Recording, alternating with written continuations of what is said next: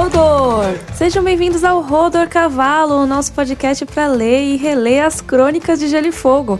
Eu sou a Mikan, com três N's no final, Miriam Castro. E eu sou a Carol Moreira, Rodor.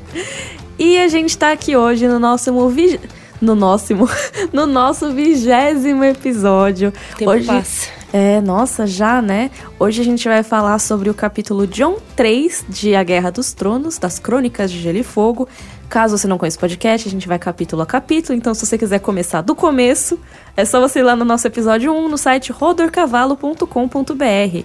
E Carol, temos novidades, né? Temos novidades porque muita gente mandou e-mail e mandou mensagens pedindo alguma forma de ajudar a gente com o podcast para a gente conseguir fazer ele semanal.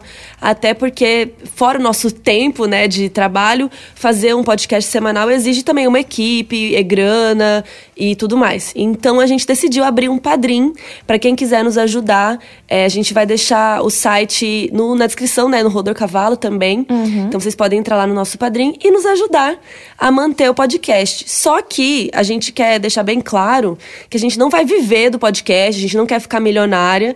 O nosso objetivo é conseguir um dinheiro realmente para bancar os custos do podcast. Isso, e a gente já começou a investir nele agora, vamos dizer assim. A gente já investia antes, mas agora a gente tá gravando esse podcast em um estúdio, olha só. Olha que, que som. chiques. Ó, dá pra fazer um ASMR aqui.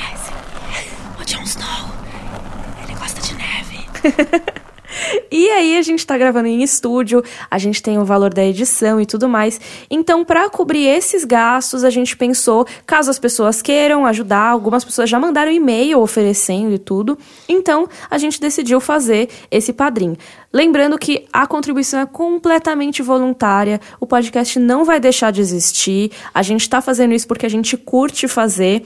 Então, se você quiser doar um real doa um real por mês, cinco reais por mês. A gente até prefere que a doação seja pequenininha para não pesar no orçamento de ninguém. A gente tem pelo menos 20 mil downloads por episódio desse podcast. Então, se tipo 300 pessoas quiserem doar cinco reais por mês, a gente já cobre praticamente todos os nossos gastos com ele, por sabe? um mês, é. O nosso plano é assim, a gente vai pedir para vocês, quem quiser doar, doe 5 ou 10 reais, sabe? Coisa pequena mesmo, para você poder doar mensalmente. É tipo coisa de um café, é um lancho que Uhum. você fazer. Mas assim, gente, por favor, não, não quero que vocês deixem de lanchar, de tomar É, café. Só sim. que realmente quem quiser, quem puder doar. E assim, doando bem pouquinho mesmo, é, você pode pagar como você quiser. A gente vai deixar tudo lá no site, tem explicadinho. E o nosso, é, o nosso objetivo é que a gente consiga bancar dois meses de podcast. Todo o dinheiro extra por mês this que passar, que a gente tem, a gente acha que vai dar 1.500, 1.600 reais por mês. Sim, isso pensando em estúdio, edição, hospedagem, todos os gastos mesmo que a Hospedagem de hotel para você ficar no hotel de luxo, Miriam? Não, hospedagem do site Rodor Cavalo. A gente paga a hospedagem, o tipo host, né, do site. Hospedagem, hospedagem não, né, mas o domínio do site a gente tem que pagar e também a hospedagem mais importante que é a hospedagem do áudio do podcast. Que é mensal, né? Isso, que é um serviço pago, que é o Podbean que a gente usa. E é em dólar ainda por cima, não tá É, fácil. O dólar está um pouquinho alto. Mas é isso, são todos gastos que são, assim, se for pensar neles isoladamente, eles não são tão altos. Mas o nosso objetivo em breve é tornar o podcast semanal, então esses gastos vão aumentar um pouquinho. Então é isso. O Padrinho é um sistema de financiamento coletivo recorrente, ou seja, é aquela coisa que você paga todos os meses e aí faz tipo uma vaquinha todos os meses para ajudar a gente a bancar esses gastos. É uma coisa que, se todo mundo doar pouquinho, não vai fazer muita falta no orçamento. E, de novo, se for fazer falta no seu orçamento, não precisa contribuir, tá tudo bem. A gente tá falando A gente só vai pra. sobreviver. É, exatamente. É, o nosso objetivo não é viver do podcast. É sim poder arcar com menos custos dele, sabe? Poder fazer com mais frequência e também cabendo no nosso bolso. Então, a gente super entende quem não puder. E o nosso objetivo é, como a gente falou, para um mês, geralmente a gente vai gastar entre 1.500 e 1.600 reais. Então, é, a gente tem a ideia de cada mês a gente tentar é, bancar pelo menos 3 mil, que é o valor de dois meses, que a gente garante que vai ter dois meses de podcast. E o que passar de 3 mil reais no fim do mês, a gente pretende doar para instituições de caridade. Sim, então, se você se tiver... passar de 3 mil. É, eu acho que vai passar, a galera tava bem engajada. Sim. Mas assim, tudo que passar, assim, pra- até pra provar pra vocês que a gente não quer lucrar, a gente não é o nosso objetivo, e também aproveitar disso pra tornar uma coisa positiva. Então a gente pensou em todos, é, todo mês, tudo que passar de 3 mil, 3 mil e pouquinho, a gente vai doar pra instituições de caridade. Então você pode até até mandar lá no rodorcavalo.gmail.com é, a instituição aí da sua cidade. Cada mês a gente vai escolher uma instituição diferente para dar uma ajudada aí também na galera. Então é isso. Sim, eu tô Se bastante empolgada. Eu fiquei é. feliz que a galera ofereceu. E aí, lembrando, a galera veio falar, né? Porque a gente fez esse ato durante a temporada de GOT. E muita gente, ah, é por causa da frequência, porque a gente sabe que o Rodor não dá dinheiro pra vocês e tudo mais. E assim, é, foi mais por causa da, da carga de trabalho na época de GOT mesmo, que tava bastante difícil de produzir. Mas realmente é bem legal ver esse engajamento todo e vocês, tipo, querendo ajudar. As é muito beterrabas em fúria. É, beterrabas maravilhosas. Então, eu acho que a gente pode partir pro blo- nosso bloco de perguntas, né? Então vamos lá. A Maria Elisa veio dar uma dica pra gente. Não é necessariamente sobre o capítulo, mas recentemente descobri que o Ian Ryan, ator que interpreta o Ramsay Bolton em GOT, é músico também. Queria saber se vocês sabiam disso e se já escutaram alguma música dele. E obrigada pelo podcast. Então, Maria Elisa, eu não acompanho. Eu sabia que ele tinha alguma coisa. Não sei se é uma banda, ele é um cantor, você sabe? Ele é cantor, ele tem uma banda, se eu não me engano. Eu vi ele cantando pela primeira vez num vídeo que tem, que é tipo o Coldplay junto com os atores de GOT, que eles fizeram uma coisa meio pra Ah, caridade. Sim, ele canta. É, aí tem, tipo, a Daenerys cantando um reggae. Aham. Aí tem ele cantando junto com o Theon. E eu percebi, nossa, ele canta mó bem, sabe? Ele não é, tipo, só um ator cantando. Aham. E... Mas eu não acompanho a carreira dele em si. Mas tem outros personagens de GOT que são músicos também. Sim, eu acompanho muito o Verme Cinzento, que ele se chama Jacob Anderson, mas no mundo da música ele tem um alter ego, um outro nome, que é Rayleigh Ritchie. Que eu vou deixar o link aqui no Rodor Cavalo pra vocês entrarem, porque eu não sei nem. É, é- difícil de soletrar esse nome. É R. De soletrar não, de falar. R-A-L-E-I-G-H. Ritchie. A gente vai deixar o link do Spotify dele aqui. Eu gosto muito das músicas dele. Nossa, são muito boas mesmo. Mas sabe outro que eu queria falar, que é músico também, mas meio que já não tem mais a carreira? O Jerome Flynn, que é o Bron. Sim, e cara, ama ele, né? eu acho maravilhoso. Porque eles têm umas músicas muito anos 90, sabe? Ele era uma. Era uma banda que era não sei o que and Jerome. É, e aí eles têm uma música que chama Up on the Roof, que é tipo a coisa mais brega do mundo, e é maravilhoso o clipe. Eu vou eu deixar ouvi. linkado também no nosso site, rodorcavalo.com.br. Cultura inútil, mas que é legal. A gente também recebeu um e-mail do Alan Veríssimo. Obrigada, Alan, que sempre manda e-mails enormes, é, descrachando. Descrachando? Destrinchando. Destrinchando. O que que é descrachar? Não existe essa palavra. Escrachar existe. E Descrachar, eu acho que não. Eu que inventei, no caso. Então tá. Escrachando o episódio. É isso? Destrinchando. Destri... Caralho! Não consigo falar. Vocês entenderam? e aí eu vou, vou ler só o que ele falou, porque eu só tô falando bobagem. A sorte do Mindinho é que a Kathleen e o Ned realmente foram ingênuos de não terem procurado uma segunda opinião e perguntado a qualquer uma das centenas de testemunhas, descobrindo assim que a adaga na verdade foi ganha pelo Robert. Tá certo que a burrice do Ned também ajudou nisso, infelizmente. Alguns capítulos depois, no torneio da mão, o Ned escuta o Renly falando que o Tyrion teria perdido dinheiro, já que apostaria no Jaime, que perdeu. E mesmo assim, o Ned não percebe que essa informação não bate com o que o Mindinho disse. Ou ainda, como Ned e Catelyn não suspeitaram nem por um segundo como seria o Tyrion ter apostado contra o próprio irmão. É, seria estranho, né? Assim, é, é, é que é difícil falar isso, porque a gente pensa sempre como quem sabe tudo, né? A gente sabe tudo, praticamente. A gente sabe o que os personagens pensam, a gente sabe o ponto de vista de vários personagens. Então eu não acho que o Ned necessariamente seja burro por confiar em alguém, tipo, numa informação básica como essa, sabe? Porque naquele motivo, naquele momento eu acho que ele não, não pensaria assim, ele pensaria, por que, que o Mindinho teria motivo pra inventar um negócio desse, sabe? E a Catelyn confiou, porque eu não deveria confiar também. É claro que é difícil e tal, mas a gente tem que pensar que a gente tem que observar as coisas com o olhar de como o personagem tá naquele momento, com as informações que ele tem disponíveis naquele momento. E não, tipo, a ação dele teve isso como consequência, porque o personagem não sabe das consequências que as ações dele vão ter. É, como na nossa vida. É, exatamente. E a gente vai ver no capítulo da Catelyn da semana que vem que ela tinha motivos pra confiar no Mindinho, né? A gente até falou que eles foram criados juntos e tudo mais. Então, realmente, é chato você já desconfiar do cara que era pra ser uma pessoa do bem e tal, né? Então, realmente, infelizmente. Capítulo do Ned na semana que vem. É do Ned, né? Da Cat, é verdade. Sim, é, mas que fala da Catelyn É, também. ó, que a Cat é um importante. spoiler, mas é um capítulo do Ned. Me bananei. Não, mas tranquilo. Tem a pergunta da Natália, que ela falou: Acho que o George, George R. R. Martin, né, se inspirou no Grande Gatsby para criar o personagem do Mindinho. E ele disse que ama o final de Great Gatsby, né? O Peter tem muito disso. Nasceu em uma casa pobre, que é a casa Baelish, e amava uma mulher rica. E aí o duelo do Peter com o Brandon Stark foi o que fez nascer de fato o Mindinho. Eu acho bem legal essa história, porque realmente o Grande Gatsby tem isso, né? Ele fica cobiçando a mulher que é mais bem nascida, vamos dizer assim, né? Que, ai, que ele acha que meio que tem que salvar ela dessa questão da, da riqueza, da solidão e tudo mais. A mulher do vizinho é sempre mais verde? Esse será o ditado? é tipo isso. E aí que o Mindinho, ele tem essa coisa, ele fez meio que por um ideal, ele, ele desafiou o Brandon para um duelo. E aí a Natália fala: o Mindinho percebeu que pelo nascimento dele, ele jamais poderia se casar com quem ele amava. Ele quer um lugar onde as pessoas não têm a vida condicionada de acordo com o nascimento delas. O Westeros, por ser uma estrutura medieval, não dá espaço para essa mobilidade social, sem falar que é uma estrutura de servidão também. Talvez o Mindinho queira derrubar isso. Uma vez eu li um comentário de um dos vídeos de vocês que o Peter seria essa figura que representa a decadência do feudalismo e a entrada na era pré-capitalista. Hum. Cara, eu acho que eu concordo com a Natália. Não sei se necessariamente o Mindinho quer é, acabar com o sistema feudal em si, mas ele tem essa mentalidade do homem que é independente e se fez sozinho, que é uma coisa que a gente não vê muito acontecer em Westeros, né? Tipo, a, a galera não tem muita mobilidade social, como ela falou.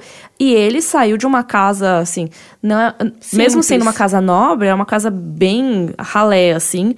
E ele conseguiu entrar no pequeno conselho, sabe? O cara, ele realmente fazendo todas as. Não tô dizendo que ele fez coisas boas no caminho, mas ele deu os seus pulos e conseguiu chegar lá. Então, realmente, ele tem essa mentalidade, eu acho, que é um pouco diferente da mentalidade feudal que a gente vê em Westeros. Legal, é bem legal esse comentário. A Giovanna Catherine, Catherine é, falou que ela gosta do fato de que o Meigor o Cruel ficou com aquela coisa de só o sangue de dragão pode conhecer a Fortaleza Vermelha. e hoje em dia, quem é que conhece essa muvuca? O Vares. Sangue do dragão? Dragão preto? Dragão vermelho? Quem sabe? Ah, eu amo essa teoria. Ned Pomba. Sim, momento Ned Pomba nas perguntas. Para quem não sabe, existem teorias de que o Varys seria descendente Targaryen ou descendente Blackfire. A gente podia falar disso um dia. Acho que a gente já tem no vídeo, né? Tem, a gente tem no vídeo Qual é do Varys, que a gente Isso. vai deixar linkado no, no rodercavalo.com.br. O Varys, ele tem, assim, uns motivos que, se a gente for parar para pensar no que ele diz, não fazem tanto sentido, mas se você parar para pensar em que ele talvez seja um descendente Blackfire, fazem mais sentido. E se o Egon, né, que aparece lá no quinto livro, for Blackfire, Aí faz mais sentido ainda. Mas, cara, eu realmente acho legal essa ideia de ele talvez tenha é, esse conhecimento das passagens secretas da Fortaleza Vermelha, não só porque ele descobriu com os passarinhos dele, mas também porque por ser descendente, esses segredos acabaram sendo passados entre as, os descendentes Targaryen, sabe? E aí acabou chegando nele de alguma maneira. Eu sou contra. Eu acho que não é. eu acho que ele é só o Varys mesmo, não é ninguém. Ah, ok, pode ser também. Mas é legal pensar, tipo, como ele pode ter recebido esses segredos, né? Ou ele Sim. só descobriu por tentativa e erro também. Mas essas teorias são legais, porque foi assim que a gente descobriu quem era a mãe do Jon Snow, né? Criando é. teoria. A gente, assim, tô falando eu e a Miriam, tá? É, os, fã, tipo, os fãs de Game of Thrones. A gente só entrou na onda. o Daniel Nascimento mandou uma mensagem que eu achei legal colocar aqui, que ele tá lendo três capítulos por dia. Ele falou, estou amando, e para não ficar tão maçante, eu respondo no meu caderno, olha isso, os momentos Dracarys e Joffrey de cada capítulo. Além disso, dando estrelinhas pro capítulo. Ele disse que o capítulo do 19, né, da Catelyn, foi quatro estrelas. Ai, que fofo. E, cara, achei muito legal. Ele, tipo, tá fazendo um estudo real, oficial, do Rodor e dos capítulos de GOT, né? É muito fofo. Ai, gente, eu amo, eu amo fazer esse podcast. É muito maravilhoso. Não, vocês assim, são muito engajados, maravilhosos, beterrados em fúria. E é, é muito legal que muita gente mandou falando assim: ah, eu nunca tive é, prazer em ler, ou eu nunca tive vontade de ler exatamente esses livros porque eram muito gigantes. É, e com vocês eu tô tendo coragem e tô conseguindo ler, assim. Então a gente fica muito feliz de saber isso, de verdade. É, cara, isso é demais, porque realmente o livro é grande, sabe? Os livros de, das Crônicas de Gelo e Fogo, eles são grandes. Só que, cara, aos pouquinhos a gente vai longe, né? Pô, se for pensar, a gente tá no 20 episódio do podcast, a gente já tá agora no 19 capítulo, né? Tipo, sem contar o prólogo. E, cara, isso já é um terço do livro. O livro tem, tipo, um- uns 57, 60 capítulos por aí. Então, a gente já tá quase ali na metade. E isso, assim, sem esforço, sabe? Se você lê um capítulo a cada 15 dias, você lê rapidinho. E agora vai ser semanal, a gente vai chegar no final rapidinho. Uhum, é verdade. Então, já que a gente tá falando aí dos capítulos, vamos começar nossa discussão do capítulo John 3, hein?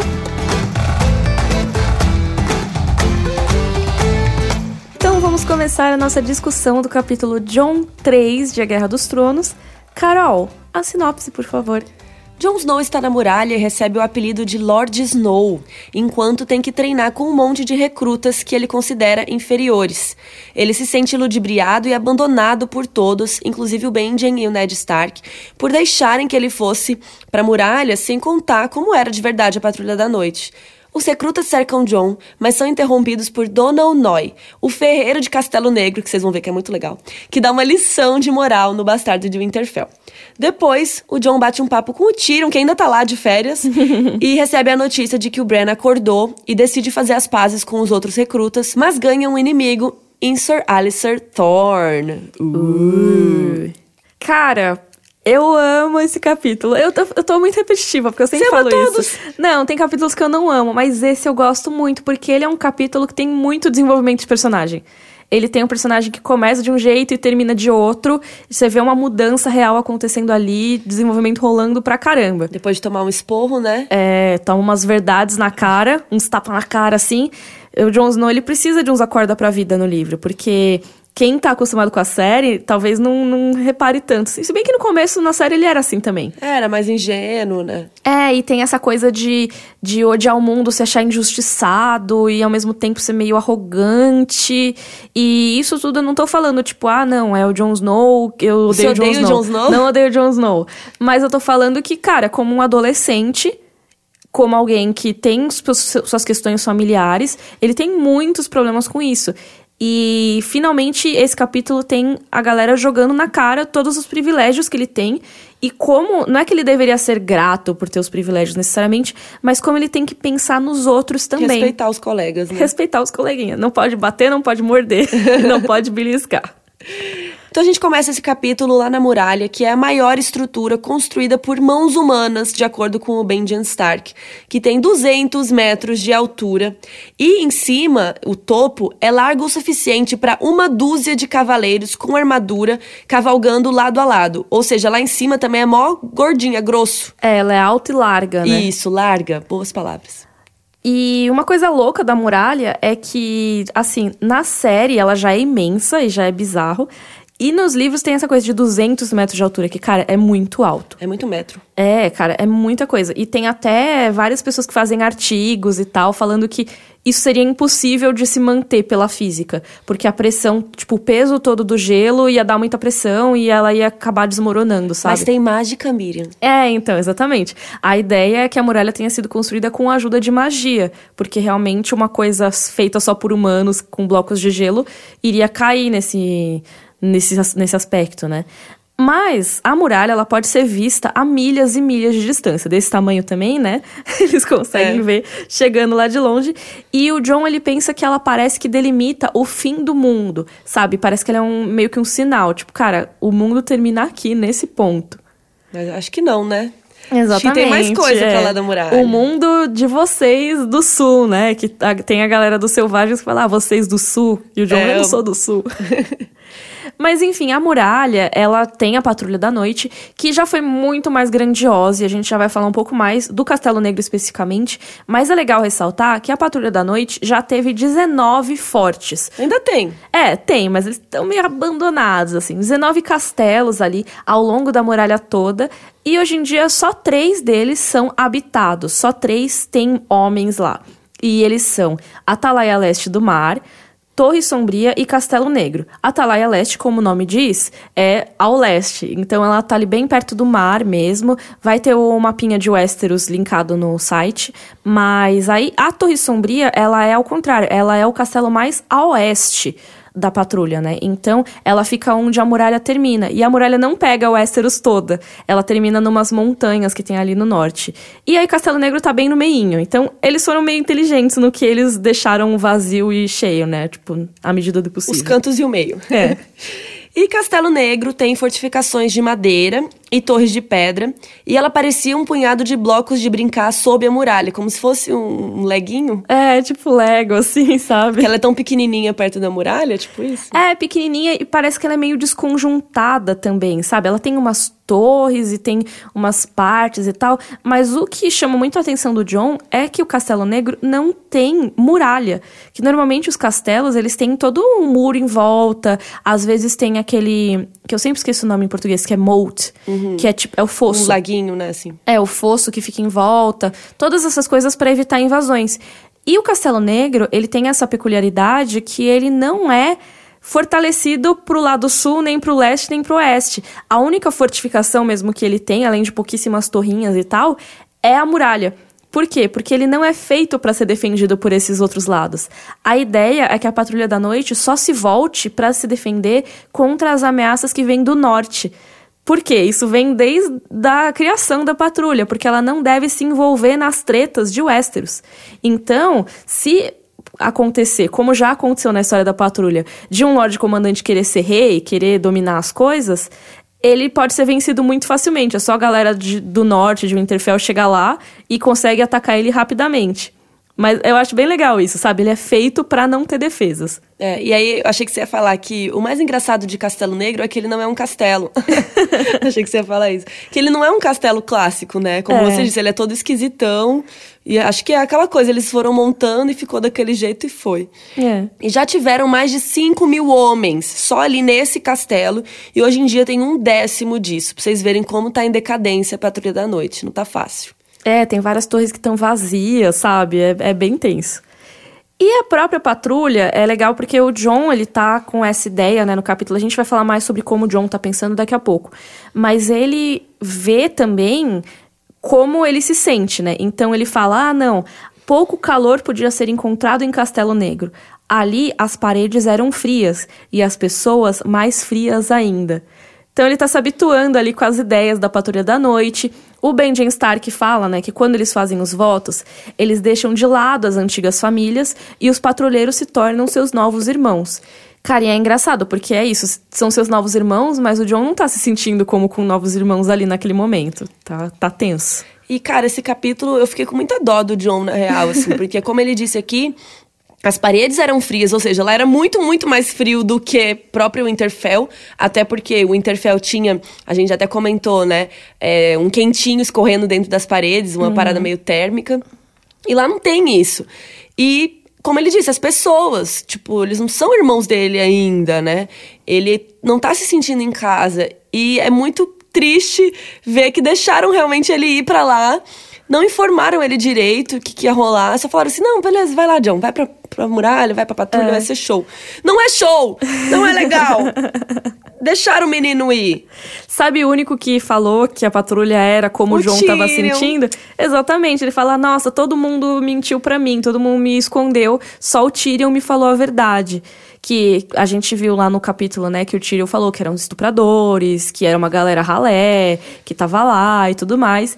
E aí o John, não, é nobre. Ele, não, não é. Tipo, é só uma colônia penal que não serve para nada. Mas assim, a gente vai ver que o Tyrion também tá errado. Mas nesse momento o John tá achando ele certo, sabe? Ai, que dó do é, menino. É, sim. Não, e aí a gente vai até falar, não sei se, tá, se, tá, se, é eu tô adiantando, mas ele vai fazer 15 anos. Sim. Você mandaria o seu filho de 14 anos pra patrulha da noite, cara? Sim. A gente vai, vai discutir... Sim, você mandaria? Não, não.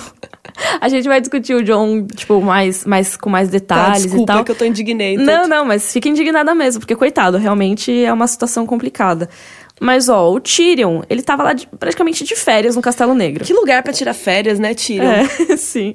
É porque como ele é irmão da rainha e tudo mais, ele virou, tipo, meio que um convidado de honra lá.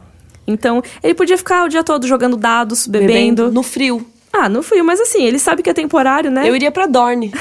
pra Bravos. Ficar de boas em Dorne. Mas aí, tipo, é legal porque colocaram ele na torre, na torre real, na torre do rei, torre real, e que seriam os, vamos dizer, a suíte presidencial da Patrulha da Noite. Chique. É, e é engraçado que fala que fazia mais de 100 anos que não ia rei nenhum lá. Mas eles tinham essa torre e aí hospedaram o Tyrion lá. E aí ele fica fazendo isso, curtindo a vida, jogando dados, bebendo, enchendo a cara. Bem a cara do Tyrion, né? Fica lá bebendo com o Sor Alistair, o Bom em Marcha, os homens lá, a galerinha. E ele bate um papo com o Jon Snow, ele dá o conselho dele assumir o apelido de Lord Snow que estão começando a chamar ele, já que é muito melhor do que ser chamado de duende. e ele fala isso, tipo, aceita seu apelido e faz ele, faz aquelas frases da camiseta, né? Hum. Frase de caneca do Tyrion. Aceita isso que quando você aceita, tipo, aceita que dói menos, mas com mais ou menos. Quando você aceita, as pessoas não conseguem mais te ferir. Uhum. Porque você já já tomou conta daquilo como se fosse seu mesmo. Sim. E a galera apelida ele de Lord Snow porque ele era do, da família, de uma família chique, né? Exatamente. Que é o que a gente vai discutir mais tarde em detalhes. E é legal porque o Tyrion ele defende o John do Sir Alistair e ele ameaça dando uma carteirada, né? Tipo, ah, não, eu sou irmão da rainha, então se ela ouvir que você tá me tratando mal, sabe? Pode ser que você morra daqui a pouco, uma coisa meio assim. Mas uma coisa que eu acho do Tyrion é que ele já tinha dado um conselho parecido com o, pro John, né? No cap primeiro capítulo do John. E aí ele deu uma repetida, né? Tipo, porque no, ele falou: ah, não, você tem que aceitar ser chamado de bastardo e tudo mais. E nesse caso, ah, você tem que ser, aceitar o seu apelido. Mas é doido, e isso a gente pode falar mais nos capítulos do Tyrion mais pra frente. Mas ele fala isso, só que ele não aceita muitos apelidos dele, não. Ele é muito complexado com isso faço o que eu digo, não o que eu faço. Exatamente, os conselhos dele podem ser bons, mas. Ah, eu queria só comentar o um negócio dele tirar férias lá, que eu falei brincando que eu iria pra Dorne. Uhum. Mas é, é, muito a cara do Tyrion mesmo. Ele é estudioso, ele gosta uhum. de aprender as coisas. Então é, é meio óbvio que ele queria ir pra patrulha para conhecer mesmo, para ver como é o trabalho, como é a muralha, que é um ponto turístico, de certa forma. É, então sim. faz sentido ele querer ir lá, tá? Eu tava brincando. É meio que uma viagem diferentona, vamos dizer é. assim. É tipo, ah, não, eu quero escalar o Everest. Uhum. Sabe? É meio que assim, tipo, uma viagem que nem todo mundo vai fazer, mas todo mundo vai achar legal quando você contar a história. Tipo, o Tyrion não vai para Nova York, entendeu? ele vai para uns, uns lugares diferentes. É, ele vai para templos no Laos. tipo é tipo isso. isso. E aí, o Dior Mormont é o comandante da Patrulha da Noite. Ele é o pai do Sir Jorah Mormont, tá? Uhum. Já pra deixar claro aqui. Ele é um senhorzinho já, ele já é um homem mais áspero, velhinho, com a cabeça calva e uma barba desgrenhada e cinzenta. É, eu até eu não coloquei no roteiro, mas é que não fala nesse capítulo, mas o apelido dele é Velho Urso. Sim, eu Porque amo. o símbolo da Casa Mormont é o urso, né? E ele é velho, então... Ele é o mais velho dos eu... ursos. Sim. E uma coisa legal que tem um pouco na série, mas não tanto, é que o Lord Mormont, ele tem um corvo que fica lá do lado dele o tempo todo. E esse corvo, ele aparece muito nos livros e ele fala. Amo esse corvo. Amo e odeio, não sei. E o corvo, ele até fala, tipo, ele fica... Nesse capítulo ele já fala, ele fica tipo, grão, grão. Não, faz com a voz de corvo. Grão, grão. não sei como é que é a voz de corvo. Mas... Obrigada. Sacanagem. Você fez? Não te obriguei, só pedir. Mas nos, nos livros não, né? Em inglês ele fica, tipo, pedindo milho, na verdade. Tipo, corn, corn. Por que será que eles não traduziram milho? Milho! Milho! Milho! Não sei. Mas... Ele podia ser um corvo mineiro. Fala, milho!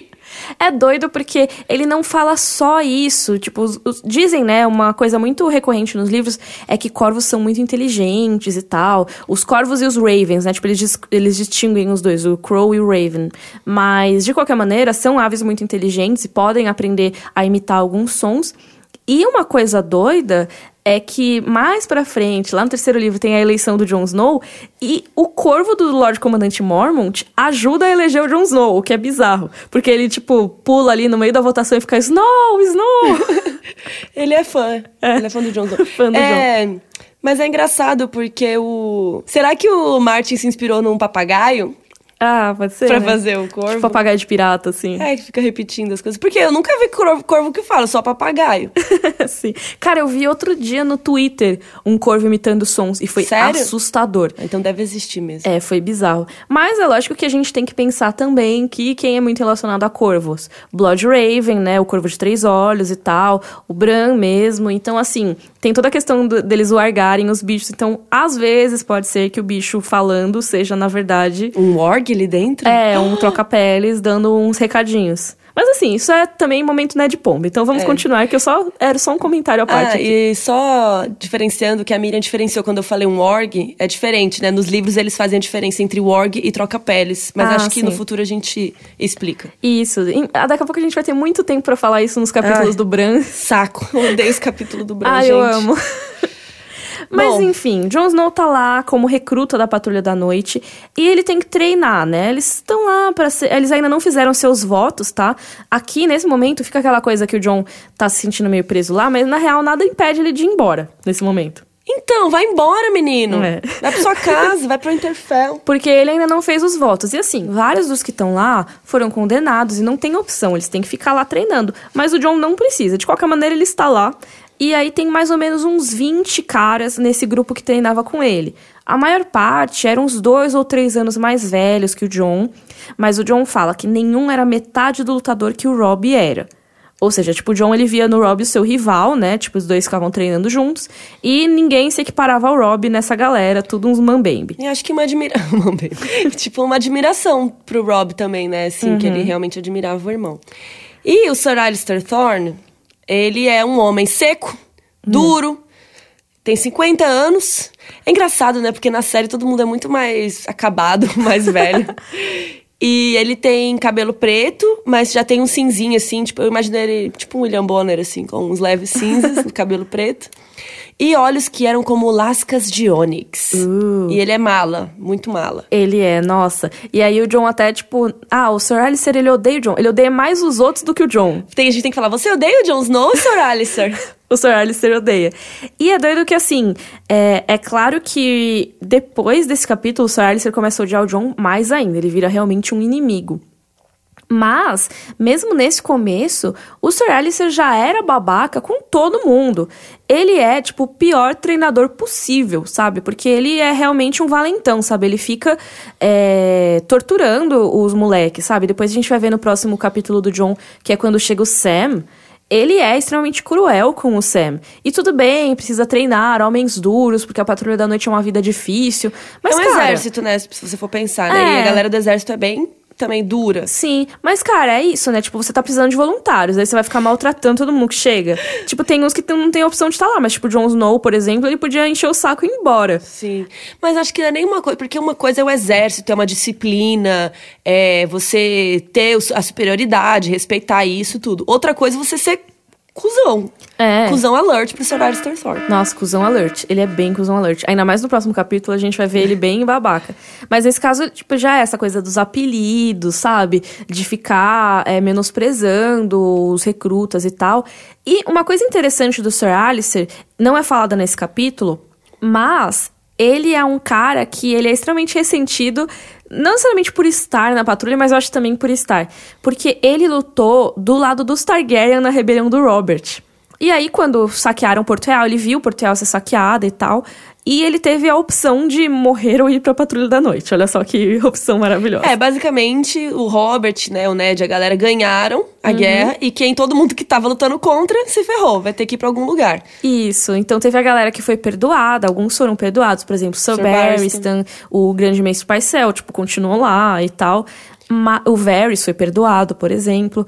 Mas, assim, a galera militar é mais difícil, né? Então teve vários que foram é, ou mortos, né, ou presos, ou simplesmente perderam terras e foram pra muralha. Nesse caso do Sir Alistair, ele foi pra muralha.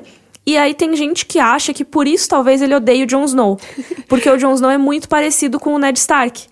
Então é meio que uma coisa, sabe, tipo o Snape odiar o Harry Potter? Tipo, porque ele é a cara do pai dele e o Snape odiava o pai dele. Então é meio que o Sir Alistair odeia o Ned, e aí, por consequência, odeia o Jon. Mas eu não sei porque quem deu a escolha da Patrulha da Noite pra ele foi o Tywin. Então não sei se ele odiaria o Ned especificamente, sabe? Talvez por representar, tipo, a rebelião em si, sabe? É, ah, é, é mágoa, raiva, É. vingança, ódio, É. amargura. ele não queria muito estar ali, né? Basicamente. É, quem que quer ficar na, na muralha? Só o Tyrion mesmo e o John. Mas enfim, temos aí os outros recrutas que são citados. Tem vários, mas destacar alguns aqui. Tem o Gran, que ganhou o apelido de Auroch. Auroch é tipo um boizão, assim, sabe? Um búfalo, bisão, não sei. E ele é lento e desastrado, pelo que o John diz dele. E realmente ele é um cara meio impulsivo, assim. Ele é forte, mas ele não pensa muito estrategicamente. Tem o Pip, que ele usava a espada como um punhal. E eu lembro muito dele na série. E outro dia eu vi. O que, que eu vi que tinha o ator do Pip?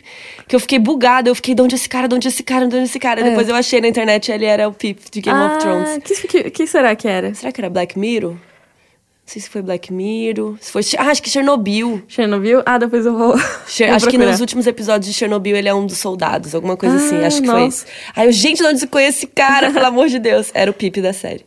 E aí, tem esses personagens que eles apareceram mais na série, mas aí já começam a entrar outros recrutas que são importantes no livro, mas na série não aparecem tanto. Tem o Darion, por exemplo, que a gente descobre depois que ele é cantor, ele é um bardo e tal. E o John fala que ele era rápido, mas ele tinha medo de ser atingido. Tinha o Jerry, em que o John fala que é fraco como uma mulher. O Holder, que dava golpes brutalmente duros, mas se atirava diretamente aos ataques do adversário. E o Sapo, que o John não fala muito sobre como ele luta, mas dane-se também. É, é engraçado porque isso tudo a gente tá vendo do ponto de vista do John. Então ele tá falando mais da parte de lutar. Que é isso que tá rolando. Eles estão lutando entre eles, tipo.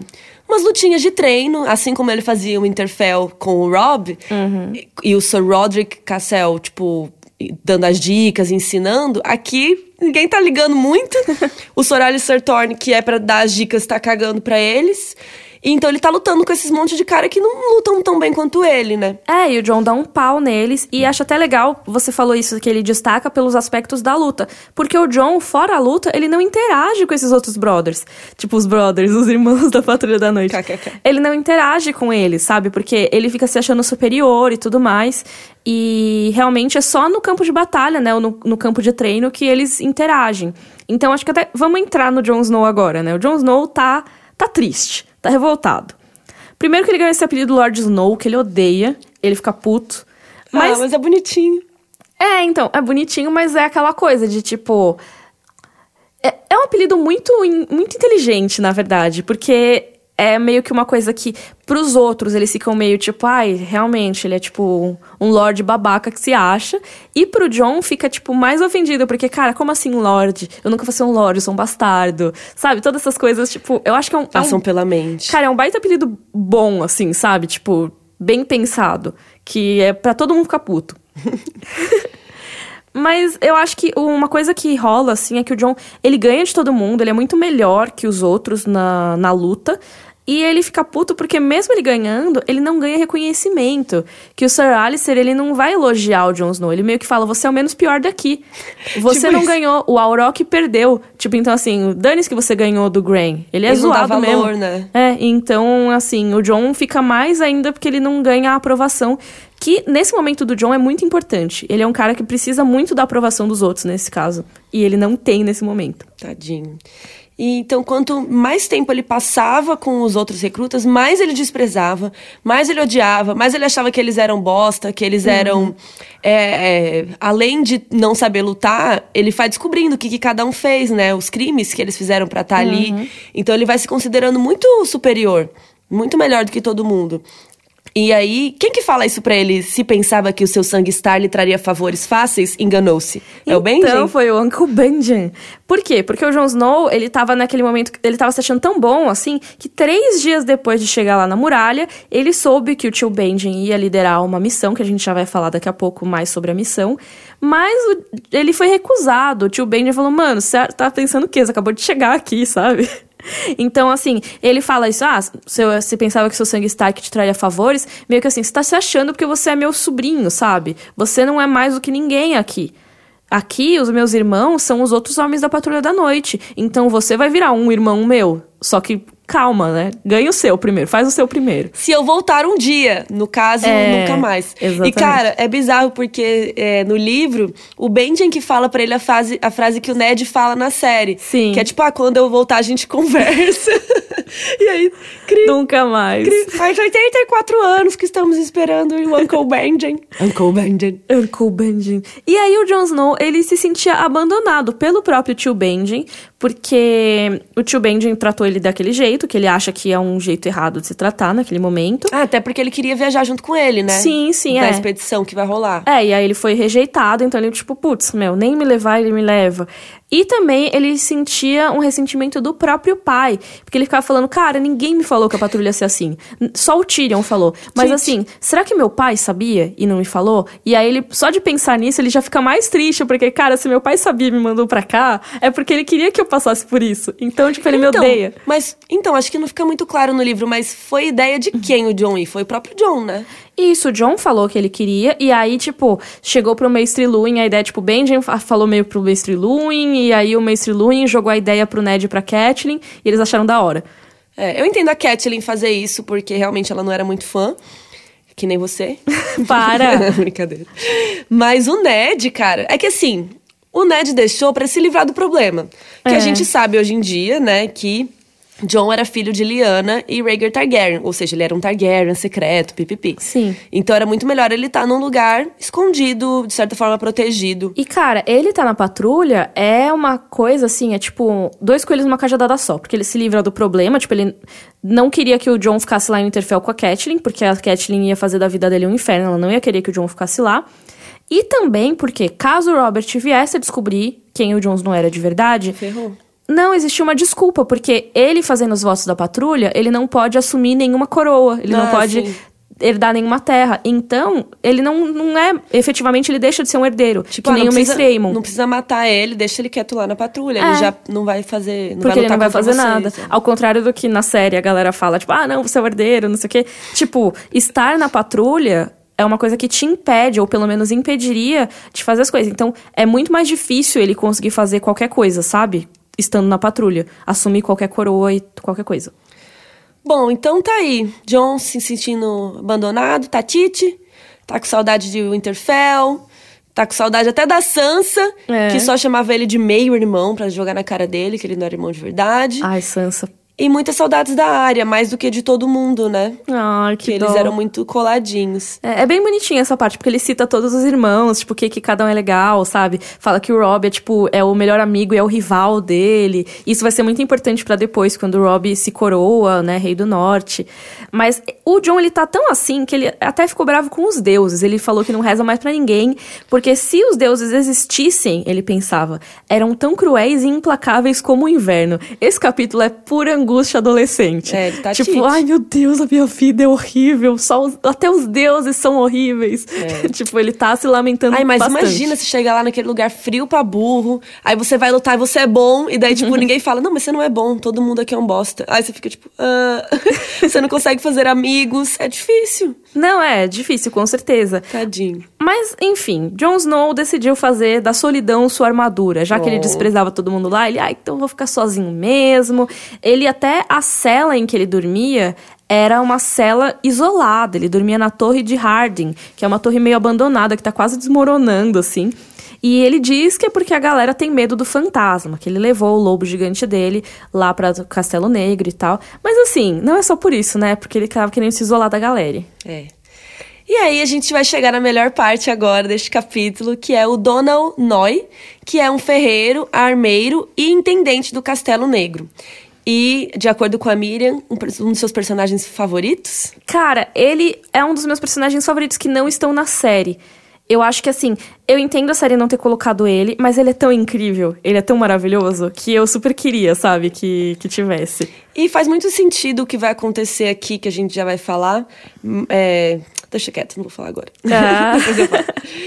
Bom, ele tem um peito que parecia uma barrica de cerveja. Um estômago alto, assim, um barrigudinho. Parece meio tipo Obelix, talvez. Com Sim, vibe um meio gordinho. Obelix. É.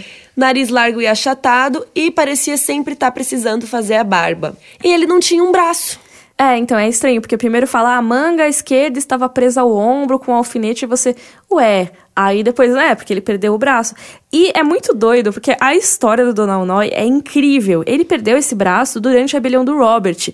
Ele foi o ferreiro que forjou o martelo do Robert, o martelo de guerra que, o Que Robert matou o usou na Rhaegar rebelião Targaryen. pra matar o Rhaegar. Tipo, então assim, olha a história desse brother, sabe? E aí ele acabou perdendo esse braço porque deram uma machadada no braço dele e acabou que o ferimento infeccionou e ele teve que amputar durante o cerco à Ponta Tempestade. Ou seja, ele ainda passou por aquele cerco que não fala ainda tão bem assim nos livros, mas que foi durante a rebelião que o Stannis ficou segurando o castelo, a galera passando fome lá. Então, tipo, olha o tanto que esse cara já fez na vida antes de ir pra muralha. Eu não entendi por que, que ele foi pra muralha. Então, o John ele até fala, tipo, ah, ele foi pra muralha quando a sua vida já estava tudo menos acabada. Tipo, então meio que assim, ah, só falta morrer, então eu vou morrer na muralha. Sabe, uma coisa meio assim? Eu vou morrer em Dorne, gente. Que ideia esse pessoal, meu Deus. Que obsessão com a muralha, que inferno. Não é porque ele tá sem um braço que ele não pode ir pra praia. Exatamente. Não, mas eu acho que ele quis meio que, tipo, ah, Servir. eu não posso mais ser ferreiro, tipo, pra um lord, porque ele vai querer outros ferreiros, mas... É bem importante ter dois braços pra ser ferreiro. É, então, tipo, provavelmente ajuda, né? Sim. Mas assim, é, ele pensou, onde eu posso é, ajudar? Tipo, ele deve ter pensado na patrulha, tipo, meio como uma coisa que nem, tipo, o John ou o tio Benjen, sabe? Meio que assim, ah, eu posso ir lá e ser útil e ajudar uma Sim. ordem honrada e tal.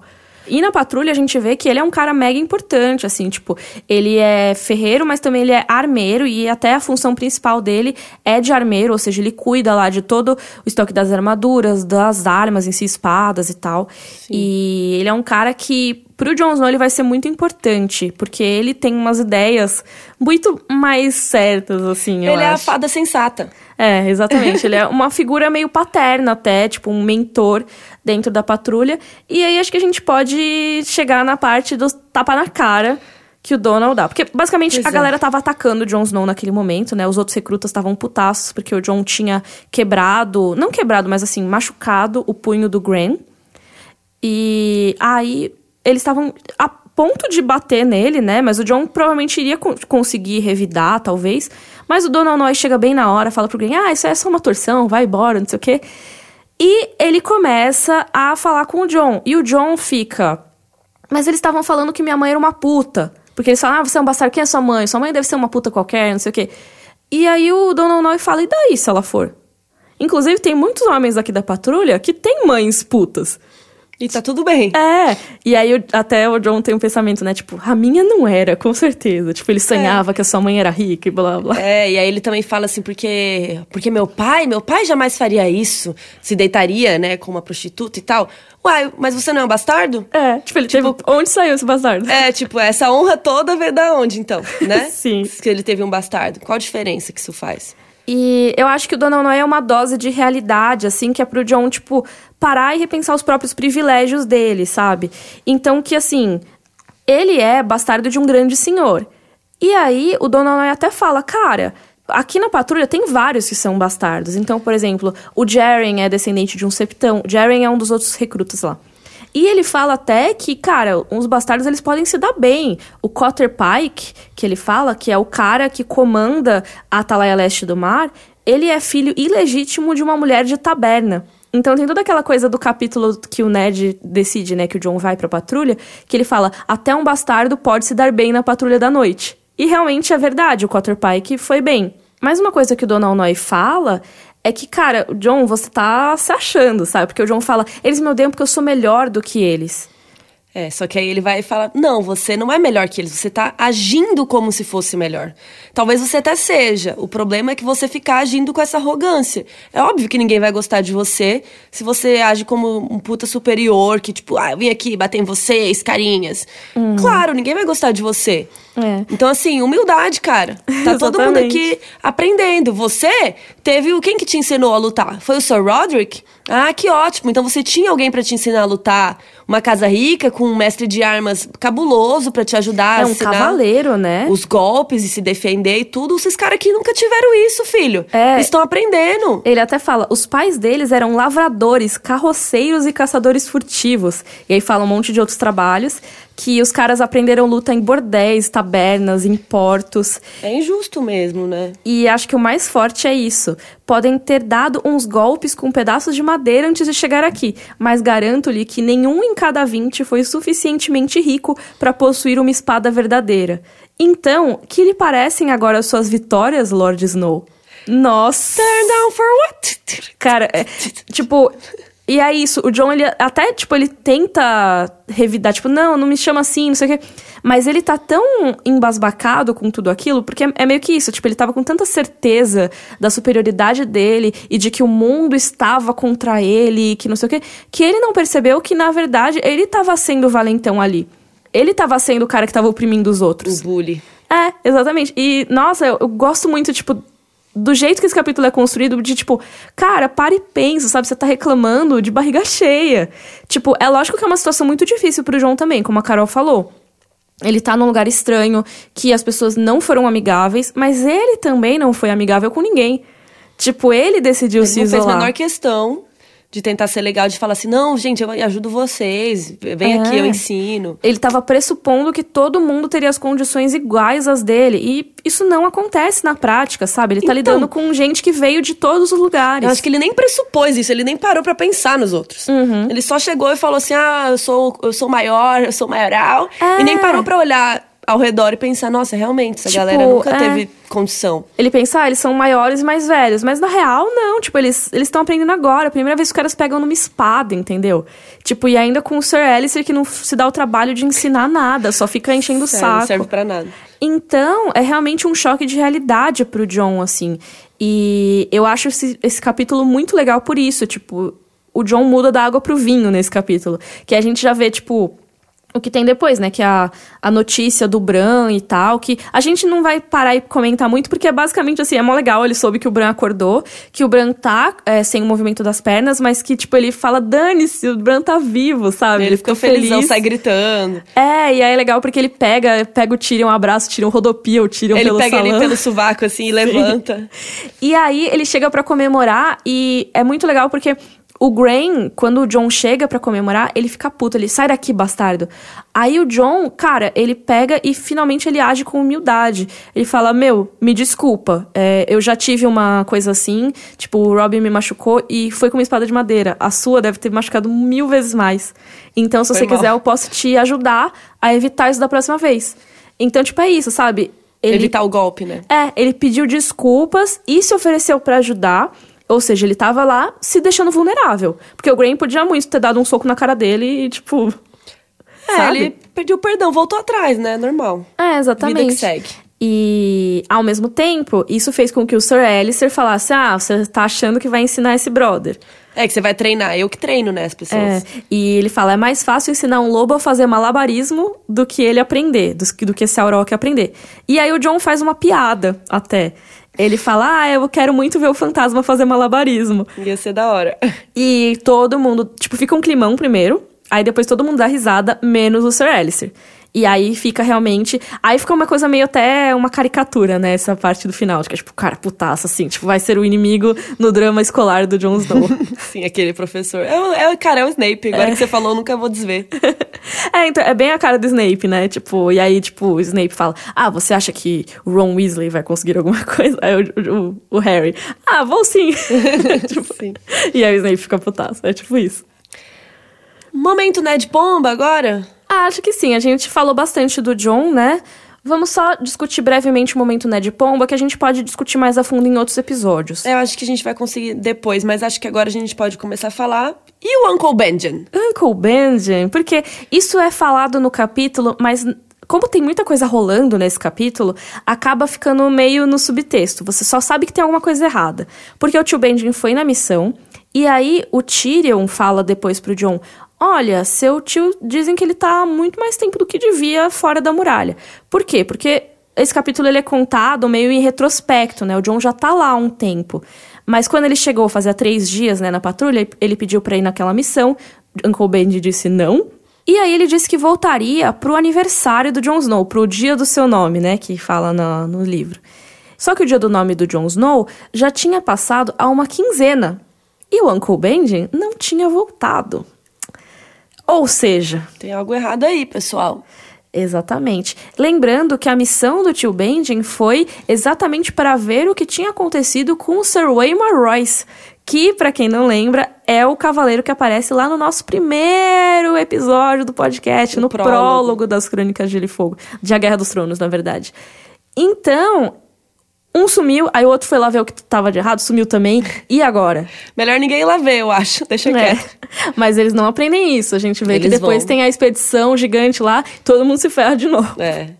Ah, bom, acho que o Ned Pomba seria, tipo, o que, que aconteceu com o Benjen, né? É. Que mais pra frente vamos ter teorias a respeito, porque vai aparecer um personagem no futuro que se parece muito com o Benjen. É, mas que ao mesmo tempo o George R. Martin disse que não é. Tipo, a gente pode discutir isso, mas acho que em outro episódio. É, acho que quando ele aparecer, né, no futuro. Sim, mas realmente fica aí o Ned Pomba. Mandem suas opiniões no O que, que e-mail. aconteceu? Carol, vamos pro momento Joffrey e momento Dracarys? Vamos!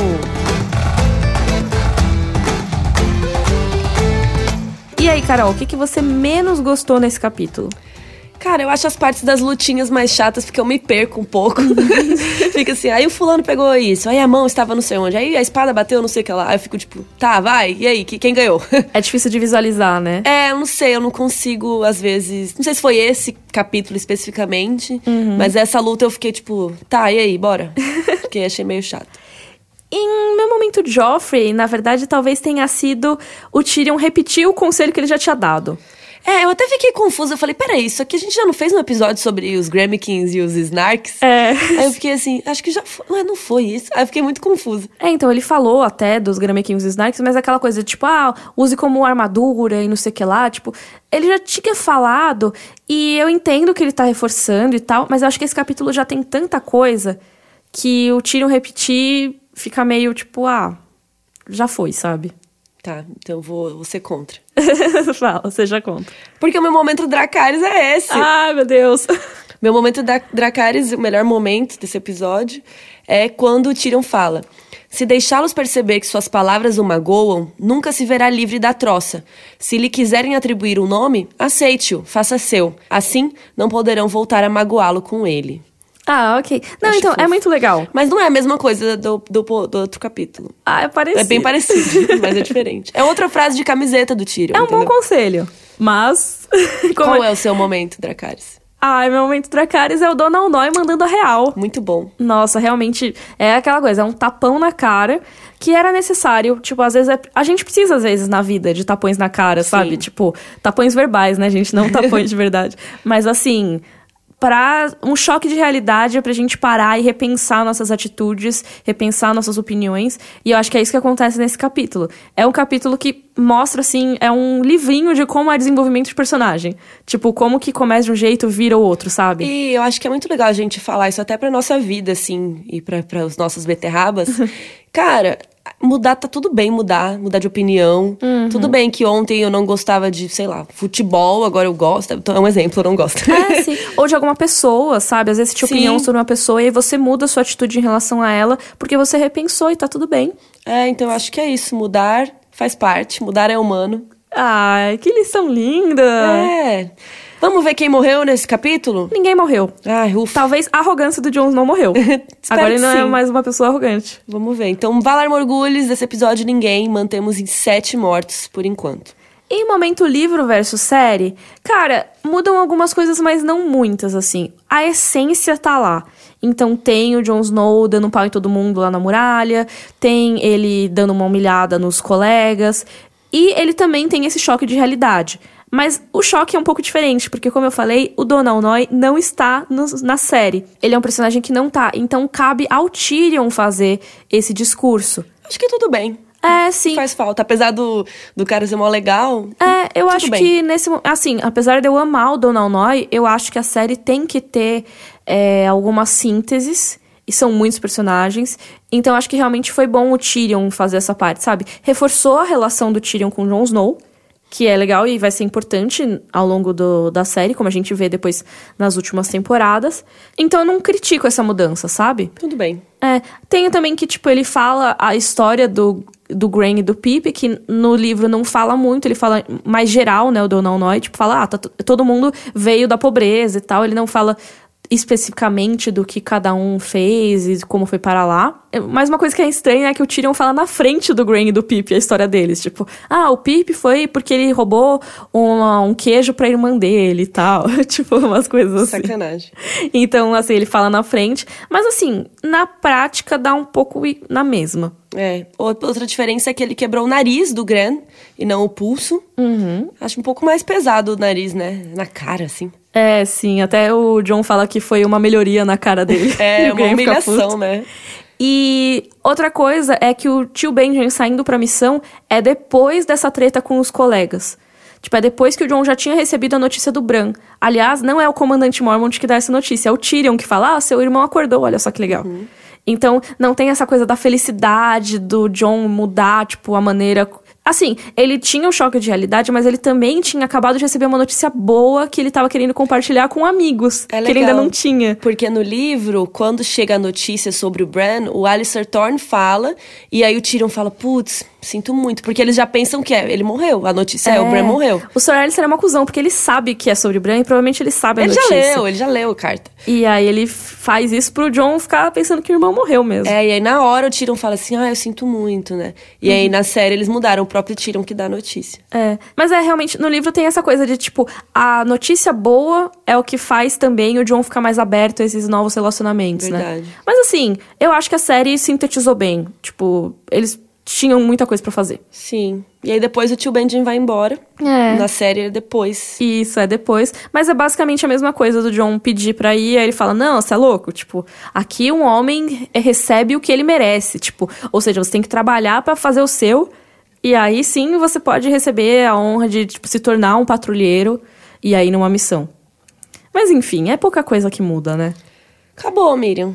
É, então acabou nossa discussão do capítulo John 3. Lembrando que todos os vídeos que a gente citou vão estar linkados no nosso site, que é rodorcavalo.com.br.